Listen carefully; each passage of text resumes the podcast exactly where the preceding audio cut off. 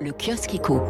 La baisse spectaculaire du nombre de chômeurs se poursuit. C'est euh, à la une des échos ce matin. Il a chuté ce taux de chômage de euh, ce nombre de chômeurs de 113 000 en octobre, portant le rythme du reflux à 11% sur un an. Le nombre d'embauches de plus d'un mois, CDI inclus, n'a jamais été aussi élevé.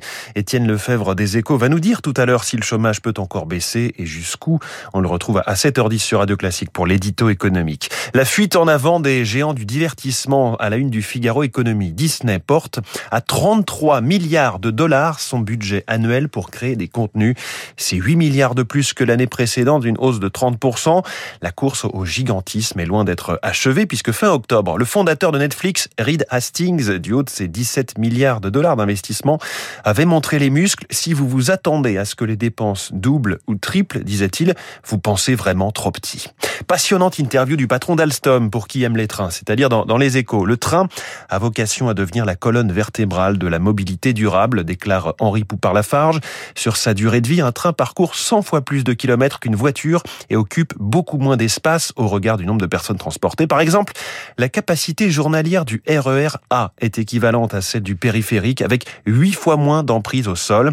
Le PDG d'Alstom euh, est interrogé sur les voies de progrès pour le train et il explique qu'il faut saturer les lignes existantes plutôt que de construire de nouvelles infrastructures coûteuses.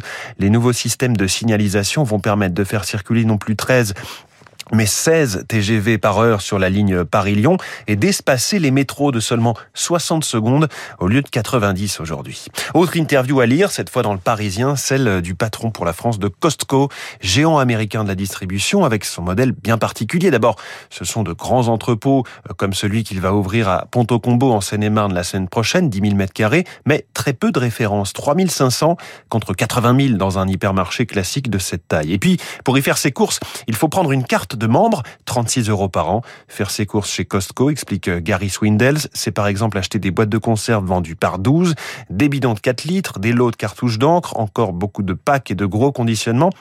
Il donne des chiffres pour que, que l'on mesure hein, le succès rencontré par son premier magasin à Villebon-sur-Yvette. 165 000 porteurs de cartes à ce jour. Et pour le prochain entrepôt, 7 000 personnes ont déjà pris leurs cartes. La page économie du journal La Croix ce matin, l'État s'attaque à la contrefaçon, ce crime du 21e siècle. L'expression euh, est de l'Organisation mondiale des douanes. Une proposition de loi destinée à moderniser la lutte contre la contrefaçon a été adoptée hier à l'unanimité à l'Assemblée. Elle permettra notamment de suspendre ou de supprimer euh, plusieurs noms de domaines ou comptes de réseaux sociaux quand ils euh, contrefont la marque ou permettent la publication d'offres de vente de produits contrefaisants. Voilà pour la presse du jour sans contrefaçon. Et vous êtes sur Radio Classique.